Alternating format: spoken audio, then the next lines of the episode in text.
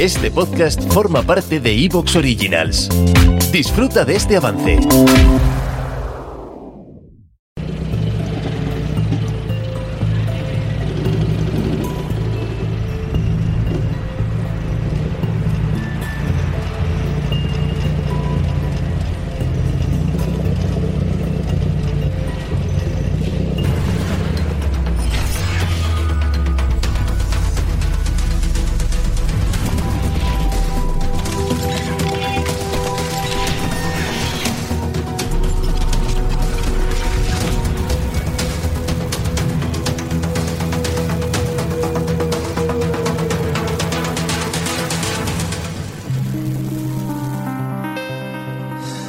Buenas noches, bienvenidos a la nave del misterio. Bueno, no, esto es Horizonte, pero es que esto es la nave del misterio y me la trae el gran, el único Ángel Gaitán. Hoy hay mucha actualidad, muchísima, pero me prometí una sorpresa, estoy alucinando.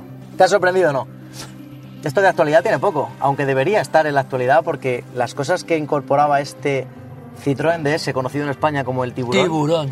desde el año 1955-56, eh, pues mm, a día de hoy, si la tuvieran nuestros coches nos facilitarían muchísimo la vida. Es futurista a día de hoy. Sí. Eh, Esto Sí. es alucinante. Y, y ustedes me dirán, ¿y por qué esto al inicio de Horizonte? Ángel, no solo has traído esto de un amigo de Aranjuez, Edu, que le damos las gracias, es, un, es una joya única. Y me dice Ángel, ¿tú sabías, Iker? Todo coche tiene su historia. Que este coche, este coche del futuro y del pasado, salvó al presidente de Francia de morir.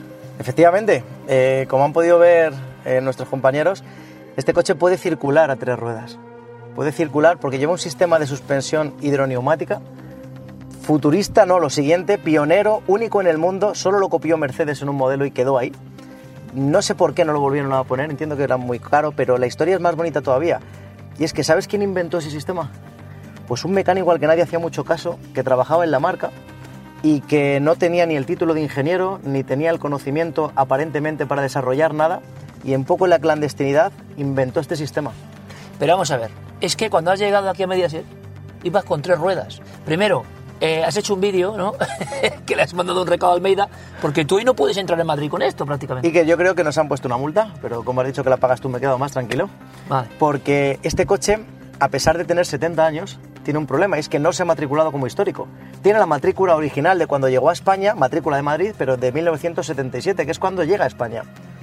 Pero el problema que hay es que no se ha hecho la burocracia para ponerle una H delante. Si le hubiésemos puesto la H de matrícula vehículo histórico, podríamos circular por cualquier sitio. Pero ¿cómo que tres ruedas? Es decir, vamos a ver.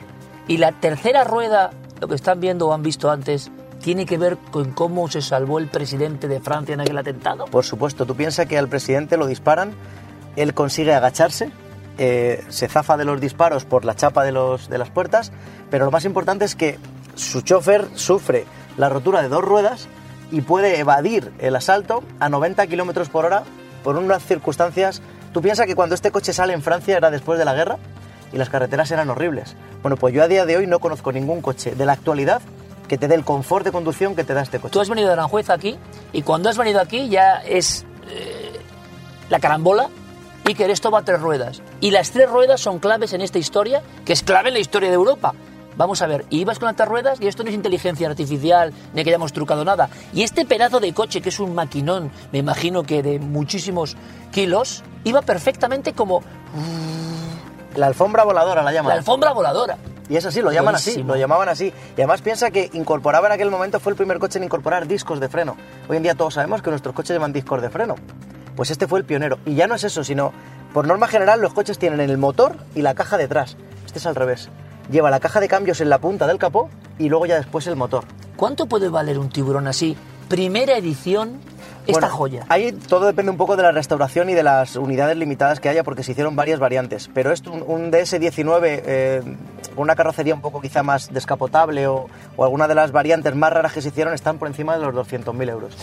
eh, el presidente de Francia eh, en aquel momento dijo, sigan investigando en esta tecnología, porque le había salvado la vida. El presidente de Francia se postuló, se posicionó más a favor de Citroën, por ejemplo, que, que a Renault, porque era el coche que le salvó la vida. O sea, tú piensas que nadie, hasta que te llega una circunstancia así, puede pensar que un coche, por tener una tecnología que inventa un mecánico de cualquier manera y, la presenta y, se hace, tú piensas que para un fabricante de- decidir incorporar esta tecnología tuvo que ser una decisión súper compleja, porque no solo trabaja la suspensión, trabaja la suspensión, este coche tiene dirección asistida, De la época es increíble. no lleva embrague, Iker. El embrague, este coche es semiautomático, con esta palanca a través de unas valvulitas, funciona todo el sistema de, de- de caja de cambios. Aparte también podemos jugar con la altura que o queramos. sea, en esto estamos ahora. O sea, subidos, pero podemos bajarlo donde lo que tú queramos. quieras. Bueno, no lo voy a bajar porque voy a fastidiar, pero nos podríamos en el suelo. Y el presidente huye o puede salir con las tres ruedas que las hemos desmontado, que le hemos puesto. Con dos. Con dos Al ruedas. presidente le dejan dos ruedas reventadas. Bueno, luego me cuentas más, Ángel, porque hay otra cosa. Es que Ángel no venía a esto. Ángel venía, pero claro, como es así, dice, te voy a llevar el tiburón de ese más increíble que hay en España. Y vas a montar la nave del misterio. Me encanta. Vienes a contarme algo que te preocupa mucho. Me preocupa mucho cómo está la actualidad. No me eh, cuentes más. Vale, venga. ¿Vale? Te veo en un rato. Nos vemos ahora mismo. Mira, ahora nos vamos de museos, ¿vale? Perfecto. Nos vamos de museos porque hay eh, toda una circunstancia, luego vea toda la actualidad, luego vamos a hablar de Cataluña, vamos a hablar de los rusos, vamos a hablar de lo que pasa en Estados Unidos, tendremos nuestro recuerdo al campo, en fin, un montón de cosas. Pero ha habido algo que nos ha llamado mucho la atención, que tiene que ver con los museos, con una serie de eh, propuestas nuevas, muy polémicas, sobre descolonizar o, yo no sé, cambiar la historia o no. Bueno, Carmen está ahora en plató, primero esta introducción y van a ver qué cosas, qué piezas que solo se pueden ver aquí en Horizonte.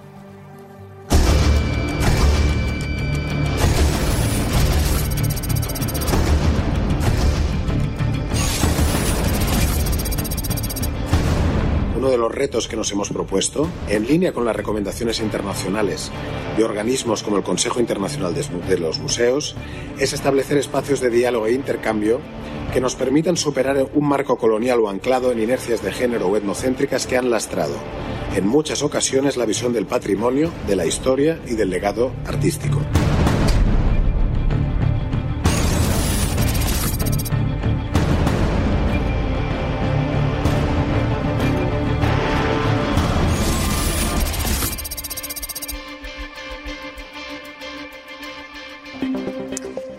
Pues ahí lo estaban viendo, polémicas palabras las del ministro Urtasun. Se quieren descolonizar los museos de nuestro país.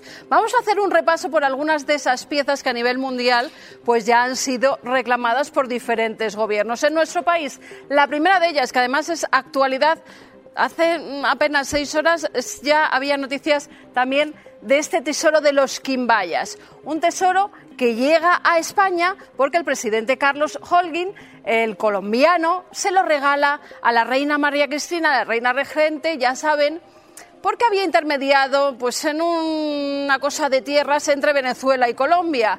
Y como pago le dice, pues ahí tiene el tesoro, 122 piezas de oro y de cobre que se exhiben en el Museo de América de Madrid desde hace muchos años, que están perfectamente conservadas, que son preciosas. Si no las ha ido a ver, por favor, vaya a este museo y que parece que ahora Colombia pues la reclama. Incluso en el año 2022 Pedro Sánchez junto con el presidente colombiano pues este le dijo, bueno, a ver si el tesoro de Quimbaya eh, nos lo traes para nuestra tierra. Y no se ha llegado a ninguna conclusión por el momento. Ahora con esta nueva polémica ya veremos.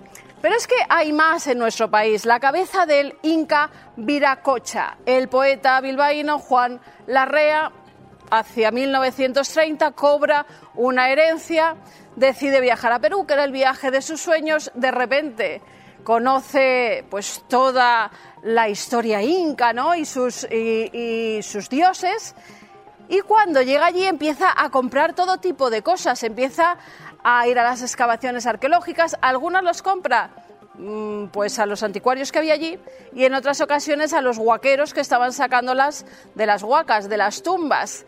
Lo trae para España, pasando antes por Francia y durante la Segunda República Española decide donarlo al Estado. Desde entonces también está en el Museo de América de Madrid, estuvo anteriormente en el Museo Arqueológico. Luego se arrepintió, dijo que esta cabeza de Viracocha que había que devolvérsela al Perú, pero bueno, lo cierto es que sigue aquí y Perú no la ha reclamado, que sepamos por el momento. Nos vamos ahora hasta bueno, no nos vamos hasta la isla de Pascua, nos vamos más bien hasta el Museo Británico, porque allí sí que se conserva uno de los moais gigantescos de la isla de Pascua. Cuando nosotros estuvimos allí ya decían, es que tenemos que reclamársela a los ingleses, porque en realidad es nuestro. Se lo llevaron sin nosotros consentirlo. Esto fue más bien, decían ellos, un robo, ¿no? Un gran marinero lo cogió, lo metió en su barco y lo trasladó hasta Inglaterra. Desde entonces está allí. Los ingleses dicen que ni para atrás, que el Moai no se mueve del Museo Británico. Pero en cambio desde la isla de Pascua dicen, oiga, no, es que nos pertenece porque nos robaron nuestra cultura. Vamos más. La piedra roseta, ¿quién no conoce la piedra roseta? Museo Británico, ¿verdad? En Londres, si ustedes van allí, es una pieza que tienen que ver sí o sí. Esa piedra roseta que es encontrada en Egipto que además eh, pues los, eh, los militares que había a las órdenes de Champollion la encuentran y de repente cuando la traen hacia Europa se dan cuenta de que tiene un lenguaje en tres alfabetos, en el jeroglífico, en el demótico y en el griego, que ha servido para traducir muchos textos. Esa piedra roseta, Egipto dice que es suya, pero en cambio desde Inglaterra, desde el Reino Unido, dicen, oiga, no, es que nosotros tenemos un documento donde su gobierno firmó que nos la cedían. Así que, ¿qué vamos a hacer? mandarle una copia, que es lo que hay ahora en el museo en Egipto, una copia de la piedra Roseta. Y acabamos con el busto de Nefertiti. Precioso, una maravilla. El egiptólogo alemán Ludwig Bochen es quien la lleva hasta un lugar, no se sabe muy bien además cómo sale, esta pieza. Sí que es verdad que en el Museo de Berlín la encuentran casi por casualidad. Eh, la han reclamado varias veces, Zai Hawass, ya saben ustedes, el más polémico de todos los egiptólogos, pues ha reclamado esta pieza en diferentes ocasiones y desde Alemania dicen que no.